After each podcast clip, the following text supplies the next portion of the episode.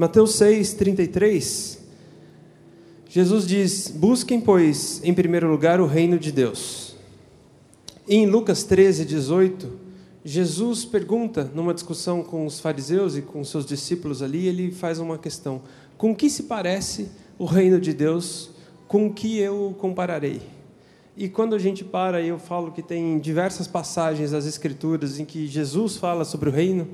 Opa, chegaram as telas.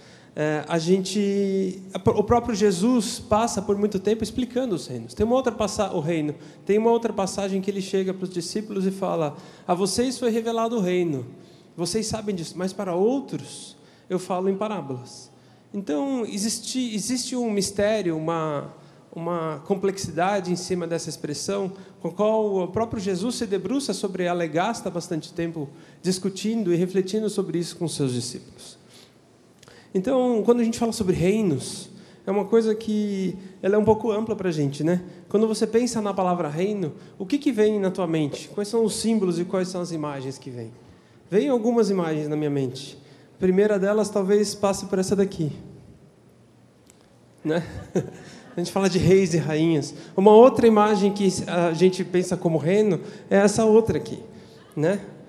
O rei Pelé. A gente tem os nossos reis, os nossos símbolos, né? Ou a rainha da Inglaterra, Elizabeth II, que está lá há 855 anos no governo, né? Quando eu vejo essa mulher, ela sempre existiu, né?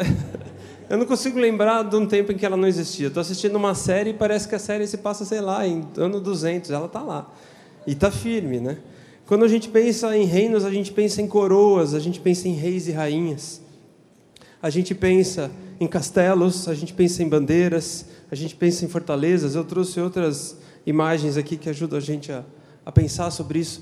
Os símbolos que trazem semelhança ou que fazem referências para a gente sobre o que, que é um reino, o que, que é um reinado, certo? Você passa para mim, por favor? Coroas, reis e rainhas. Ah, quebrou as imagens. Tava bonito, tinha um monte de emojis, tá? A gente pensa em castelos, bandeiras e fortalezas, né? A gente pensa em tesouros, riquezas, aquelas coisas suntuosas, palácios, né? A gente pensa em festas e cerimoniais complexos. Quando a gente vê o casamento do príncipe, eles fecham Londres, eles passam com aquela carruagem pela rua, tem a cavalaria. Quando a gente pensa em reino, a gente pensa em bobo da corte, né? Tem uma a, a figura que faz a, a o entretenimento do rei para tentar fazer o rei da risada, e a gente pensa em súditos. Súditos, as pessoas e o povo que serve esses monarcas, seja de maneira voluntária, seja de maneira, seja por medo, seja por devoção, mas os reis e rainhas têm os seus súditos. Como é que seria hoje se a gente vivesse num reinado, né? A menos que a gente tenha alguém aqui nessa noite com o sobrenome de Orleans e Bragança, que seria parte da família real brasileira, a gente seria súdito ou bobo da corte. Né? Não tem nenhum sinal de corte se a gente pensasse no Brasil como um reinado ou se a gente pensasse na gente vivendo dentro de um reino. E quando a gente para para pensar que, independentemente desses reis, desses monarcas serem bons ou maus, eles, isso vai afetar positiva ou negativamente o povo. Mas o súdito, feliz ou infeliz, ele não tem escolha. Se você vive embaixo de uma, de uma monarquia, as decisões do soberano são aquelas que vão afetar a sua vida. E se ele exigir de você impostos mais pesados, você vai pagar impostos mais pesados. Se ele exigir do seu povo um sacrifício em favor da expansão do seu reino, é esse povo quem vai pagar o custo da expansão de um reino com as devidas proporções, quando a gente pensa num reinado, a gente está falando de uma analogia quase uma escravidão. Porque você não tem controle, não é democrático. Você só depõe aquele rei se você matar ou se ele renunciar. E aí vai entrar um outro rei no lugar. Não é uma imagem de reino que traga para a gente uma semelhança com o tipo de associação com o reino de Deus, que é o que a gente quer falar aqui, certo? Por isso, quando a gente lê e ouve a expressão reino de Deus vindo das Escrituras, às vezes a gente constrói uma imagem equivocada. Porque a gente começa a pensar e olhar Jesus, a figura de Jesus, o Deus amoroso e o Deus presente, mas a expressão que é usada para construir a sociedade, que o reinado que Jesus tanto quer pintar, na nossa cabeça tem um certo tilt, né? tem um certo problema. A gente precisa dissociar isso de algumas vezes. Primeiro, porque a gente tem que considerar o contexto. Jesus viveu numa época e num tempo, no primeiro século dessa era, em que o mundo, a humanidade vinha sendo dominada por reinos e por impérios. Eles viviam embaixo de um rei, em Israel tinha um rei chamado Herodes, mas o, inclusive o reino de Israel estava sob o domínio de um império que era o Império Romano, que vinha como uma sequência de outros tantos impérios que dominaram o mundo por séculos. A imagem clara que as pessoas tinham de sociedade, a, a ideia de rei, de reinado, de império, era muito forte e muito poderosa. Portanto, ao usar a palavra reino, tanto Jesus quanto Paulo, que usam essa expressão muitas vezes, eles estão pegando uma referência que era muito clara para aquelas pessoas e tentando pintar uma nova imagem, criar uma nova associação para uma nova ideia de reino em que essas pessoas poderiam viver.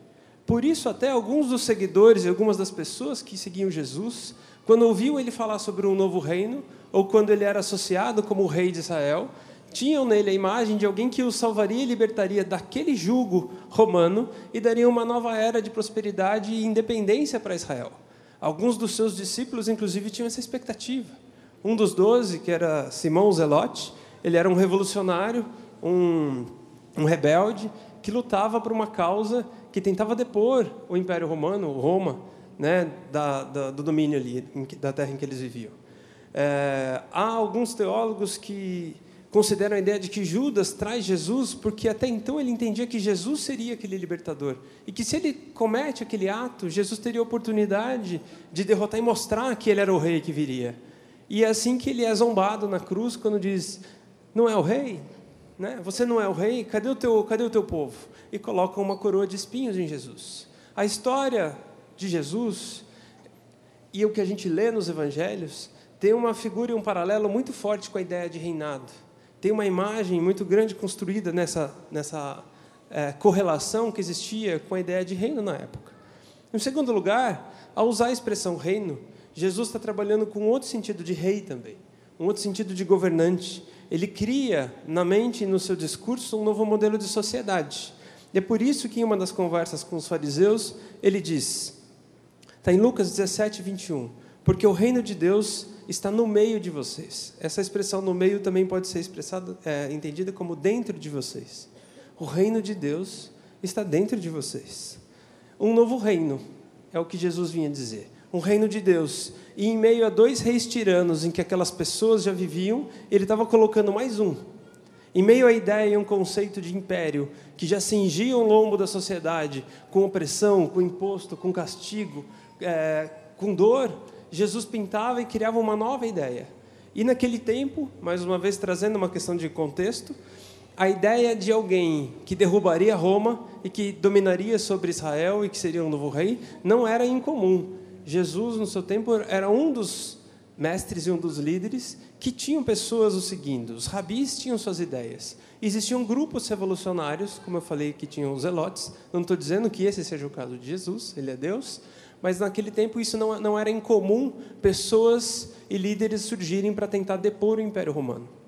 Então ele cria uma nova ideia de sociedade, uma nova ideia de rei. Ele pinta uma imagem de reinado diferente. E o que eu queria hoje era a gente olhar que imagem é essa. Então, quando a gente fala sobre o reino de Deus, a gente precisa refletir sobre o reinado de Jesus, o rei de Israel, o Jesus como rei. Mas antes da gente seguir falando sobre reino, eu queria puxar um outro assunto e eu queria falar um pouco sobre escravidão, que foi uma palavra que a gente pensou aqui. A gente, na condição de súdito, o que é um escravo? Né? Em 2 Pedro 2,19, na segunda parte desse versículo, Pedro traz uma referência que ele diz: Pois o homem é escravo daquilo que o domina. O grifo do daquilo aí é por minha conta. Eu sempre volto a esse texto, a essa frase específica, porque toda vez em que a gente tem que pensar nos nossos hábitos e na nossa vida, esse daquilo me puxa um pouco.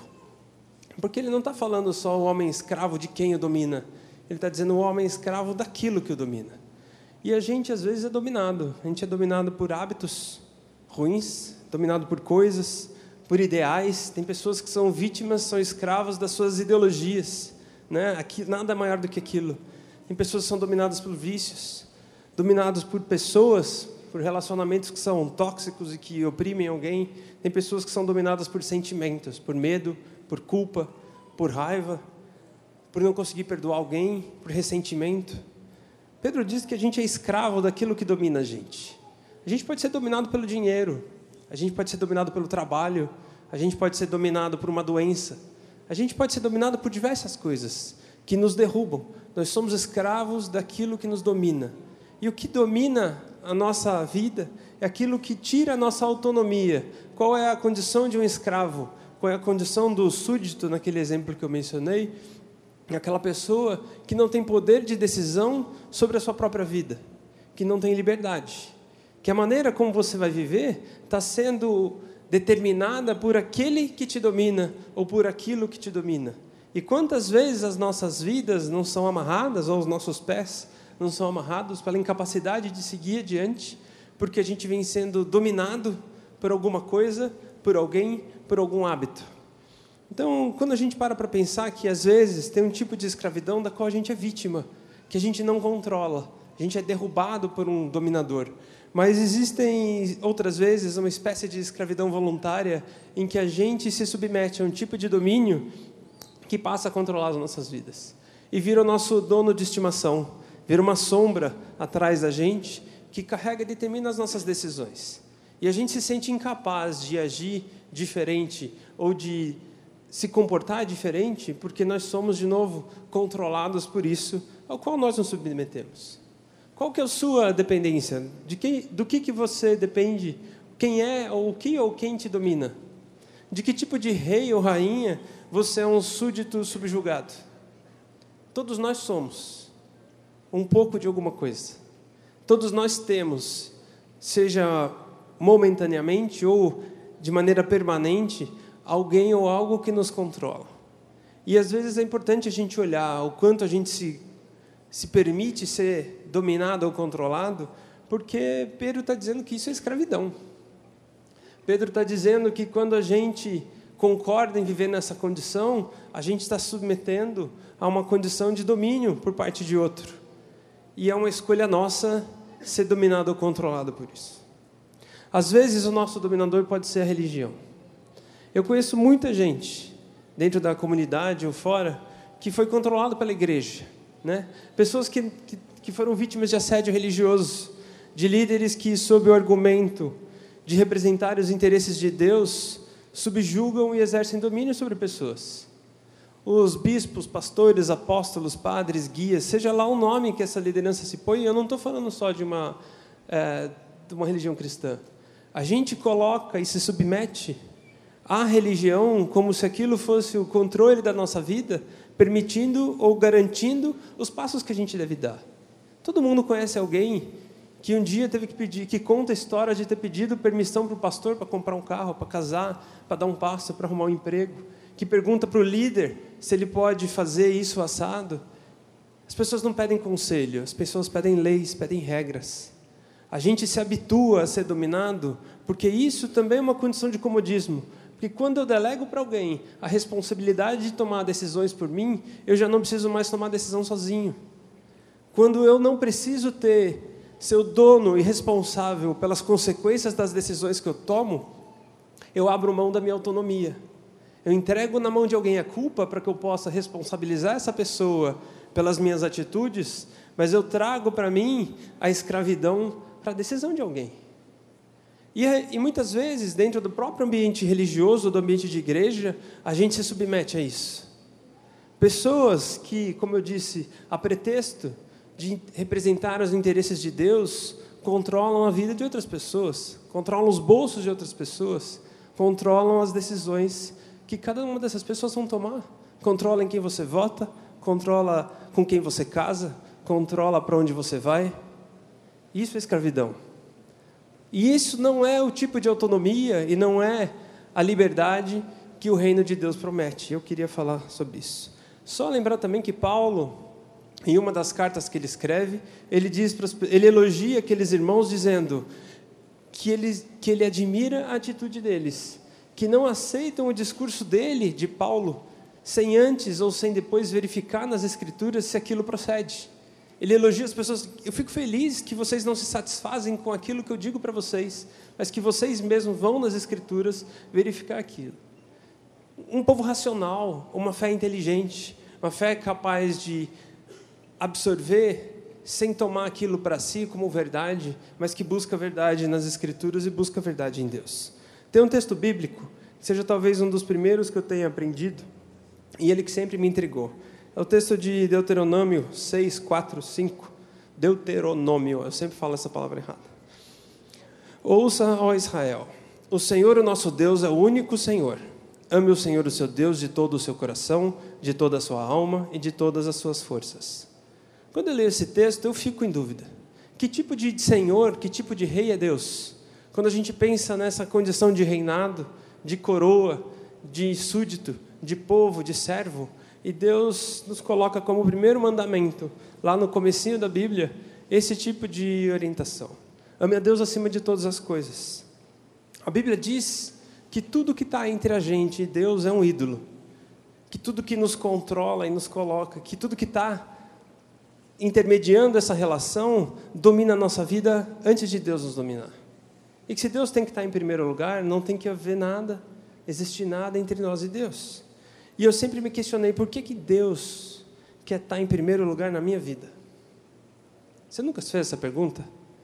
Eu assim, tá bom, eu tenho que amar a Deus acima de todas as coisas. Você é realmente capaz de amar a Deus acima de todas as coisas? A gente fala assim, não, eu amo, antes disso eu amo Deus. E eu amo Deus. É um exercício isso. Isso não é uma questão natural. Deus nos ama acima de todas as coisas. Nós nem sempre amamos Deus acima de todas as coisas. E a minha dúvida era se Deus é o criador do mundo, se ele me criou, criou o meu coração, podia ter um softwarezinho ali instalado para que pelo menos essa parte já tivesse garantida. Porque se ele precisa do meu amor, ele podia ter me dado esse amor. Está na capacidade dele, não é?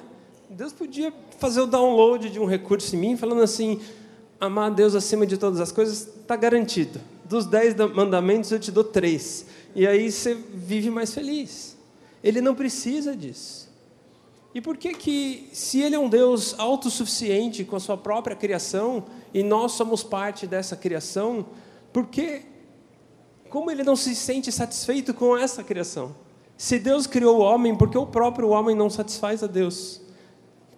E eu comecei a pensar sobre isso, porque reino de Deus, reinados, escravidão, Deus querendo o primeiro lugar, tudo isso na minha cabeça tem um certo conflito. Por que, que ele desejaria que partisse de nós esse sentimento, a ponto disso ser listado como um mandamento? Que tipo de reino é esse em que Deus governa? porque a associação e a imagem de reino que nós temos, ela é outra. Historicamente é outra. Não existe uma referência de reino que seja muito diferente daquilo que eu mencionei aqui atrás. E nada disso vai ficar claro para a gente até que finalmente a gente olhe para Jesus. E porque Jesus falou tanto em reino, e quando a gente analisa o caráter, as atitudes e as palavras de Jesus, a gente começa a ter uma compreensão de reino um pouco diferente. Por que, que Deus quer estar em primeiro lugar em nossas vidas? Porque Ele é o libertador das nossas correntes. Nosso Pai quer ser o centro das nossas vidas, não para que Ele possa nos controlar, mas para que Ele nada mais nos escravize nunca mais. Porque qualquer coisa que esteja acima de nós, qualquer coisa que nos domine, vai estar em primeiro lugar nos nossos corações. E o que Deus, Deus pede para a gente é: me coloca em primeiro lugar, para que eu consiga te libertar de todas essas coisas. Eu te, te livro daquilo que te subjuga, daquilo que te domina, daquilo que te controla. Deus, como nosso Senhor, nos liberta de tudo, inclusive dele mesmo. Porque quando Deus diz, eu quero que você me ame, ame, Ele não diz, eu quero que você me sirva. Deus não fala, eu quero que você me obedeça acima de todas as coisas. Deus não fala, eu quero que você se dobre diante de mim acima de todas as coisas. Deus está pedindo, me ame acima de todas as coisas. E se você não for capaz de amar, isso não tem como ser, você não tem como ser obrigado a isso. Ele pede para estar em primeiro lugar, para que ele consiga, no nosso lugar, nos livrar daquilo que nos controla. E quando Deus é a nossa primeira referência, quando Deus, o nosso Pai, é aquele que nos acolhe, eu digo: entre mim e Deus não tem nada.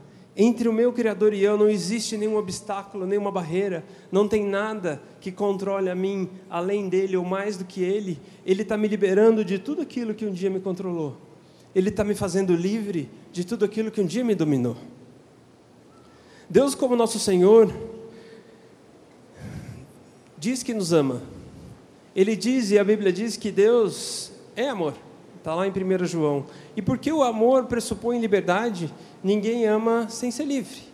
Então, quando ele pede, me ame acima de todas as coisas, ele diz, e a Bíblia diz, nós amamos a Deus porque Deus nos amou primeiro. Quando ele fala, me ame, ele está dizendo, você é livre.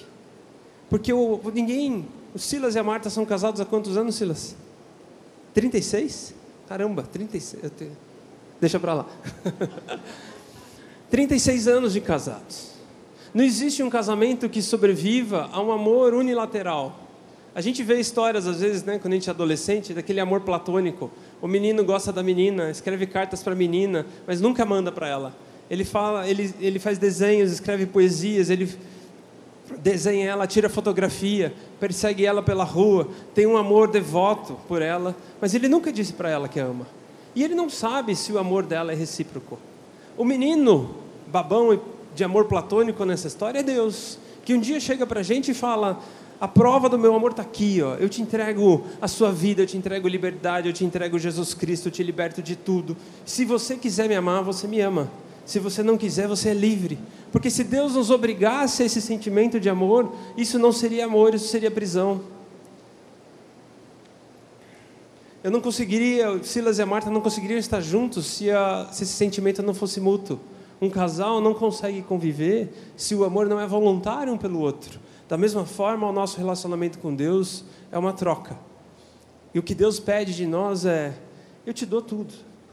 Se você quiser me amar, você é livre para isso. Por isso parece radical, mas quando eu falo que o amor de Deus é tão grande que nos faz livres até dele mesmo, porque ele pede que isso seja voluntário, que seja de livre-arbítrio, que seja uma decisão nossa. Deus, como Pai, ele deseja nosso amor, e porque o amor é a sua essência, ele jamais poderia nos impor nada. Então eu queria, depois de falar sobre escravidão, eu queria falar sobre o reinado de Jesus. E a gente voltar naquele ponto porque o autor do livro de Hebreus diz que Jesus é o resplendor da glória de Deus e a expressão exata do seu ser. Jesus disse a Felipe, em João 14, 9: Quem me vê, vê o Pai. Então, quando a gente olha para Jesus, se nós estamos vendo Deus, se o reino de Deus é o reinado de Jesus, eu queria ver quais são os exemplos que Jesus nos dá como rei. Porque Jesus é um rei que lava os pés dos seus discípulos e diz que eles devem servir ao mundo. Jesus é um rei que chora quando presencia a morte do seu amigo Lázaro, mesmo sabendo que ele iria ressuscitar Lázaro em seguida, que ele tinha poder para ressuscitar Lázaro. Ainda assim, a morte o toca. Jesus é o rei, é o Deus que teve compaixão da multidão que o seguiu a pé vo em volta do lago numa noite. Jesus é o rei que diz aos seus discípulos que ele não veio para ser servido, mas que veio para servir e dar a própria vida em resgate de muitos. Jesus é um rei que chega em Jerusalém sendo adorado pela multidão montado sobre um jumento. Jesus é um rei que não nos chama de escravos, mas de amigos. Jesus é um rei que visita pessoas em suas casas, que frequenta as casas das pessoas, uma coisa que um rabi, que um mestre naquele tempo não fazia. Jesus é um rei que toca os impuros, que desce do trono, que caminha entre as pessoas e toca e dirige a sua atenção aos menores, aos excluídos, aqueles que a sociedade marginalizava, os leprosos, as crianças, as mulheres, os cegos, os ladrões, os samaritanos, as viúvas, os pecadores, os cobradores de impostos. Jesus é um rei que não faz distinção entre ricos e pobres. Ele não muda o tratamento que ele dirige às pessoas, dependendo da sua social, condição social ou econômica.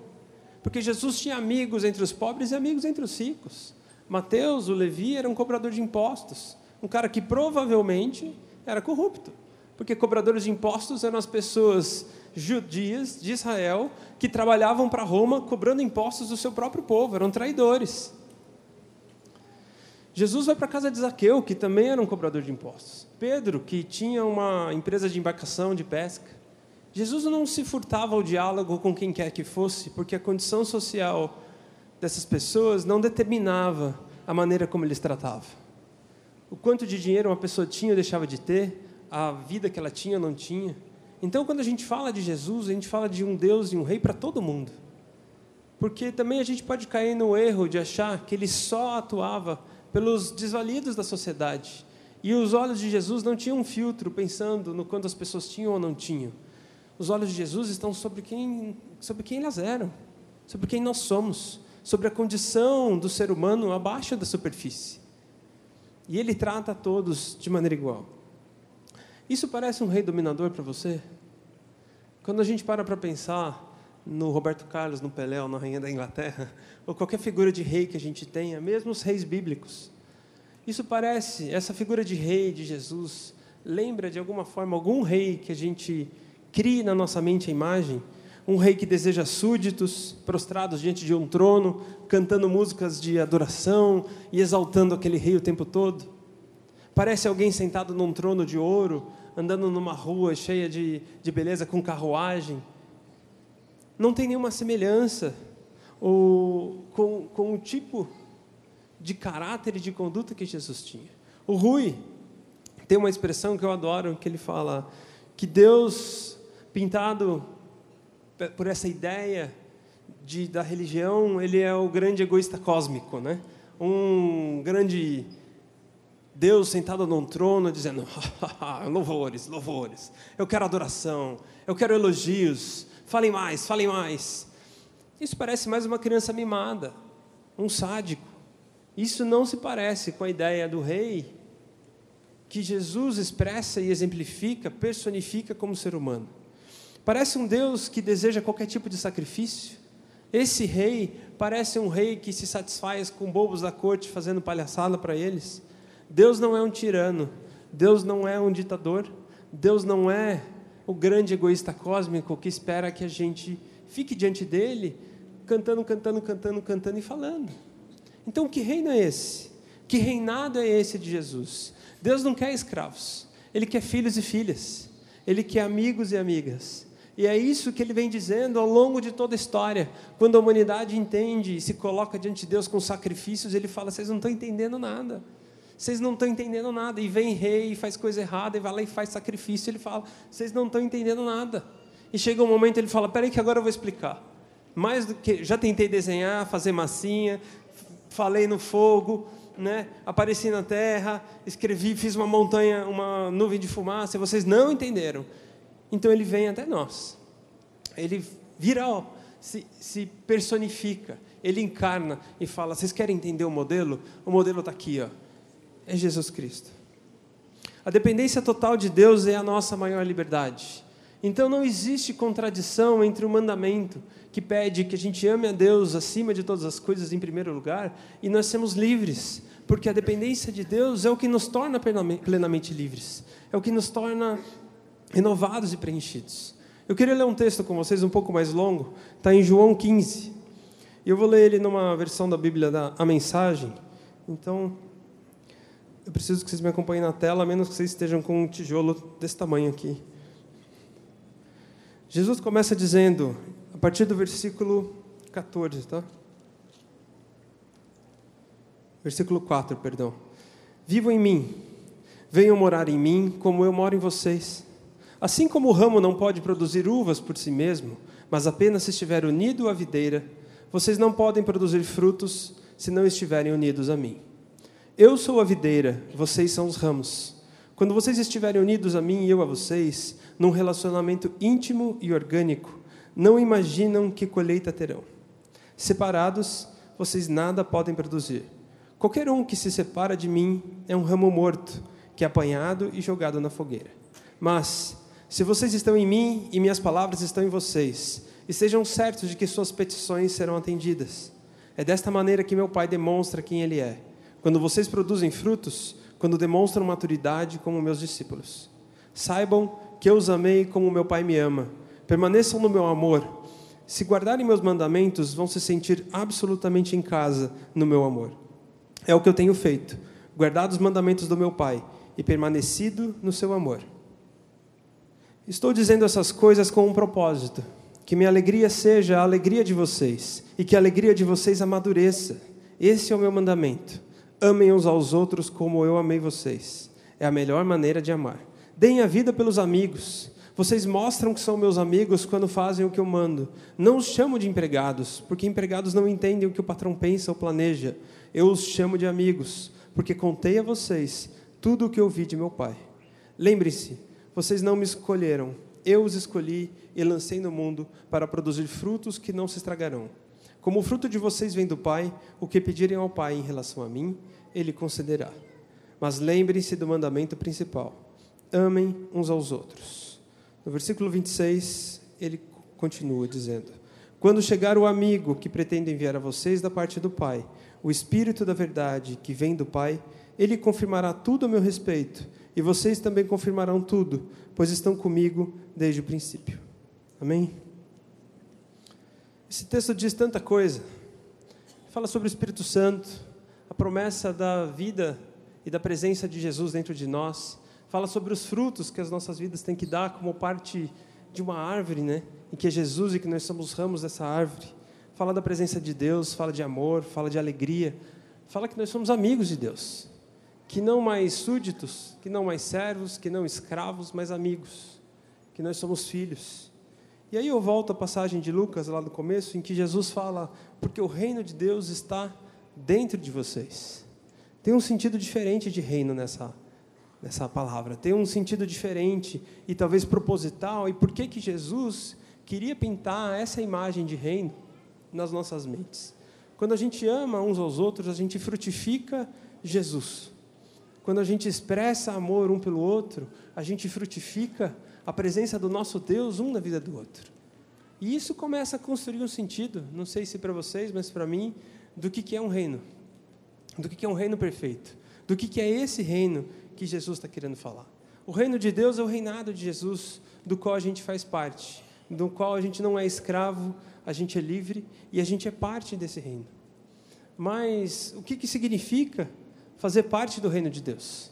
O que, que significa a gente ajudar a construir edificar esse reino na terra. Porque o reino de Deus não tem nada a ver com uma nação evangélica, tem tudo a ver com uma nação que ministra e expressa o evangelho. E que é uma coisa muito diferente. Uma nação, um país religioso é uma coisa. Um país cheio de pessoas que expressam as boas novas do reino, que expressam a existência de Jesus, que frutificam Jesus através do amor, é outro, é muito diferente. Isso é evangelho.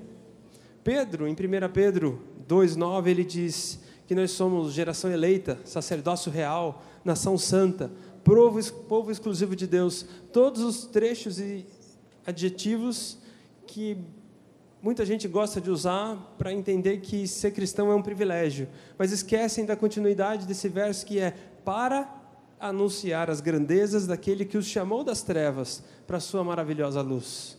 Nós somos, sim, uma geração eleita com o propósito de ministrar as boas novas do reino de Jesus Cristo.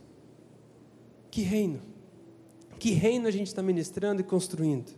Os filhos do rei não são um grupo seleto de privilegiados. É uma nação que assume para si a responsabilidade de dar frutos e frutificar Jesus Cristo na vida de outras pessoas. Tem uma carga muito diferente do que a gente tem visto ultimamente nisso. O reino de Deus é composto por uma multidão de servos, tocados pela graça, com corações voluntários e prontos para amar e anunciar as boas novas do reino de Deus. Amém? Isso faz sentido para vocês até aqui? Que bom. o reino de Deus é uma sociedade onde homens e mulheres têm em Jesus Cristo o seu padrão perfeito de humanidade e procuram viver de forma semelhante à que ele viveu, porque a humanidade plena é uma espiritualidade plena. À medida que a gente se preenche plenamente, a gente aqui vive plenamente a expressão e o reflexo do caráter de Jesus em nós, a gente está vivendo a plenitude da nossa espiritualidade. A, a, nossa vida espiritual é a nossa humanidade plenamente preenchida. Um pensador do primeiro século, Irineu, dizia: a glória de Deus é um ser humano em plenitude de vida. Uma pessoa vivendo plenamente, expressa a glória e o caráter de Deus. Esse é o desejo de Deus. Em Romanos 4, 14 e 17, Paulo diz: Pois o reino de Deus não é comida ou bebida, não são coisas, não são objetos, não são riquezas, mas a justiça, a paz e a alegria no Espírito Santo. Um reino de portas abertas, um reino sem muros, sem fronteiras, onde todo mundo é bem-vindo, aceito e acolhido o ambiente de um reino como esse não é um ambiente de privilégios, mas um ambiente de igualdade e de amor. Parece uma mensagem hippie, mas não é uma mensagem hippie, né? Jesus não era um cara que andava assim. Isso é a mensagem do reino de Deus. E muito da contracultura, e muito da cultura de hoje, muito do que o mundo inteiro celebra, a gente escuta e lê nos evangelhos. Jesus está tão fora de moda na nossa sociedade que muitas vezes a gente esquece que aquilo que a sociedade mais deseja e mais pede é exatamente aquilo que Jesus falou. E que reino a igreja dele nessa terra, nesse país, está construindo para mostrar para o mundo e para a sociedade que a resposta que o mundo precisa está em Jesus Cristo e não numa religião? Será que a gente tem construído e refletido a imagem adequada de reino e da imagem de Jesus para a sociedade? Eu confesso que eu não sei. Não é um ambiente de privilégios, é uma sociedade onde o amor produz seus frutos nas pessoas. O reino de Deus é menos uma fortaleza e mais um jardim. E eu queria usar jardim como um vínculo àquele versículo em que Jesus fala sobre uh, o ramo e as videiras. Então aquilo é menos parecido com coroas e castelos e bandeiras e fortalezas e mais, mais semelhante à ideia do que a gente tem de gratidão, né? de flores de celebração de frutos, é isso que a gente colhe no reino. O reino de Deus não é edificado sobre nuvens e ruas de ouro, não se trata sobre de riquezas.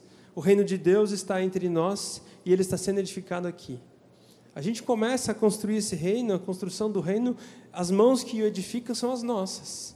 O reino é de Deus, mas ele é edificado pelas mãos, pelo trabalho daqueles que se voluntariam a edificar essa sociedade esse modelo. Nós somos os responsáveis por fazer esse jardim florescer.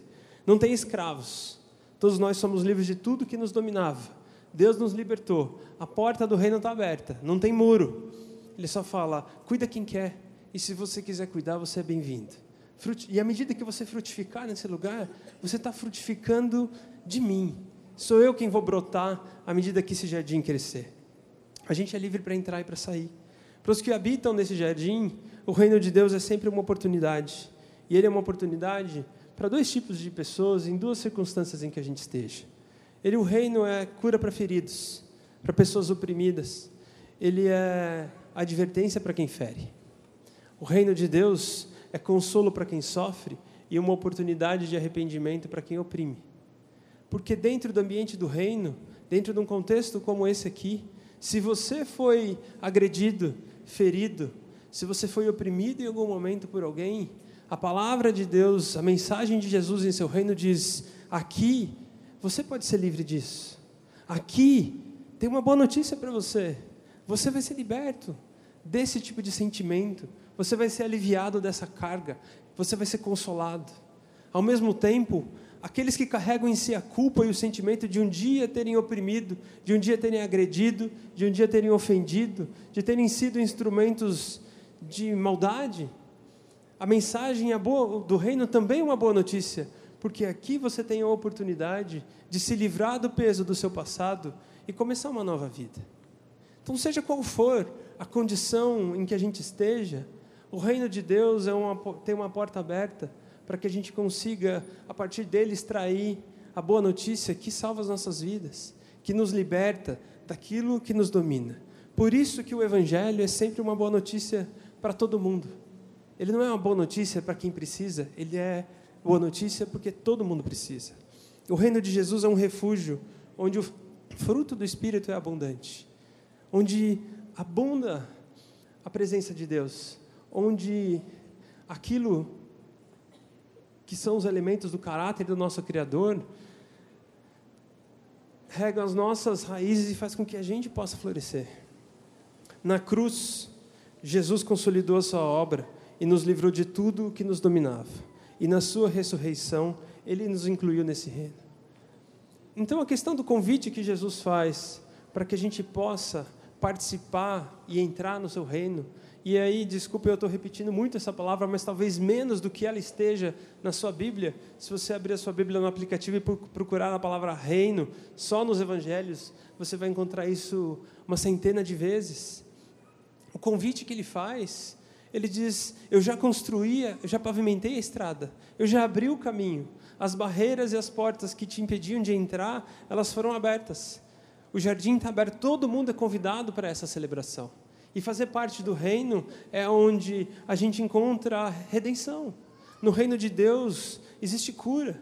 No reino de Deus existe perdão, existe reconciliação, existe fraternidade, existe gentileza, existe amor. Quem não quer viver numa sociedade assim? No reino de Deus não tem mais escravidão.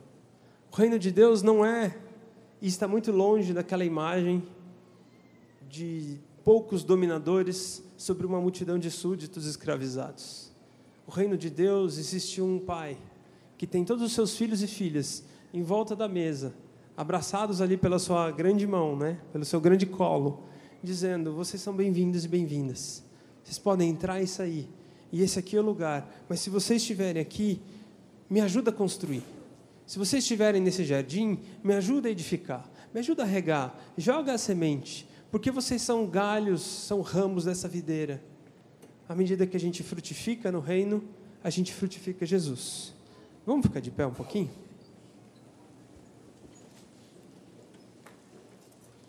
Voltando a João 15, no primeiro versículo, que é o versículo 4, Jesus fala: Vivam em mim, venham morar em mim, como eu moro em vocês. Ele não está dizendo que ele vai habitar a gente se a gente for viver com ele. Ele está dizendo: venham viver em mim como eu já moro em vocês. Deus já deu o primeiro passo. Jesus já fez o que precisava ser feito. A obra já está construída, já está consumada. O que ele está estendendo para a gente é um convite não é uma obrigação. O mandamento é um conselho, não é uma ordem. O que Deus espera de nós é um ato voluntário, o amor recíproco. Eu gostaria de repetir a pergunta que eu fiz no começo dessa mensagem, que é: você depende do quê? O que é que te domina? Você consegue ter isso dentro de você, talvez claro, aquelas pequenas situações, ou talvez as pessoas, ou as condições, ou as coisas que nos colocam nessas, nessas, nesse, nessa condição que a gente está. O que a Bíblia fala é: busca Deus, Ele quer estar em primeiro lugar nas nossas vidas. Ele não quer te controlar, Ele quer que você seja livre, para que nada e ninguém nunca mais te domine. Mas eu queria também fazer uma pergunta nova. Você quer ser livre? Porque isso é, compreender a nossa condição é só realizar, falar a verdade. Tem alguma coisa que me domina. Eu sou vítima disso. Ou eu me coloquei nessa situação. E assim, a gente quer sair disso. Você quer ser livre?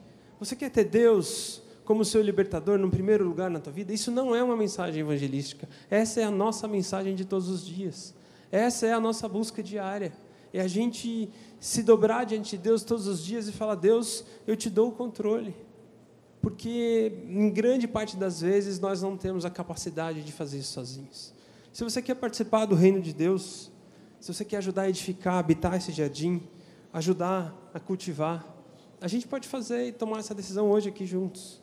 A gente pode levantar as nossas mãos e ter a oportunidade nesse momento da gente colocar a nossa vida diante dele, diante do Pai, e pedir para que ele esteja em primeiro lugar nos ajudando a ser livres disso que a gente possa frutificar amor, para que o reino de Deus, o reinado de Jesus, essa sociedade perfeita que ele pintou e que ele diz: olha, tudo isso que vocês pensam sobre reino, esquece isso, joga fora. Bota aí, enterra essa história. Eu tenho uma nova imagem de reino para pintar para vocês. Eu tenho um novo modelo de sociedade, um novo jeito de viver, um novo jeito de se relacionar, Parem de usar essas analogias que o mundo tem. Vamos apagar essa imagem para colocar uma nova imagem na cabeça. Vamos renovar essa ideia. E eu queria te convidar então para fazer uma oração, se isso é uma verdade para você. E que a gente possa orar e dizer para Jesus: Jesus reina sobre nós. Vem ser. Eu quero habitar nesse reino e quero dar frutos nessa, nessa nova sociedade, nesse novo jeito. E ajudar a edificar a igreja do Senhor nesse mundo. Amém? Vamos orar, gente? Senhor Deus, Pai, eu peço que o Senhor tenha misericórdia de nós. Peço, Pai, que o Senhor estenda a tua mão, que o Senhor olhe, Pai, sonde o nosso coração e veja agora, nos ajude a escrutinar, Pai, nas profundezas, tudo aquilo que está nas sombras, Pai, que o Senhor lance luz sobre o nosso interior e nos dê compreensão sobre aquilo que nos tem dominado, Pai. Cada vez e cada momento em que nossas vidas nós permitimos que fossem controladas por, controladas por pessoas, por coisas, por vícios, Pai, por hábitos. Nos ajude a ser livres, Senhor. Nos ajude a ser livres, Pai, daquilo que nos aprisiona. Seja o Senhor e Rei sobre nossas vidas, Pai. Nós queremos estar contigo, nós queremos te celebrar, Pai. Queremos habitar o teu reino e ajudar a edificar uma sociedade, Pai, que reflita o teu caráter. Ser um povo, Pai, que seja espelho da tua graça, da tua alegria, da tua bondade. Que seja, Pai, como Jesus. Queremos ser seus imitadores, Pai. Mas mais do que isso, queremos ser inspirados pelo teu Espírito para agir e construir um mundo novo, Pai. Um mundo que está no teu coração. Senhor, só o Senhor é capaz de nos transformar e de nos renovar e de trazer um novo tempo, Pai, para esse momento que nós estamos vivendo. Nós confiamos na tua bondosa mão, nós nos colocamos diante de ti, Pai, e nós nos rendemos ao teu gracioso amor, Deus. Em nome de Jesus eu oro a ti, Pai. Amém. Obrigado, gente. Boa noite.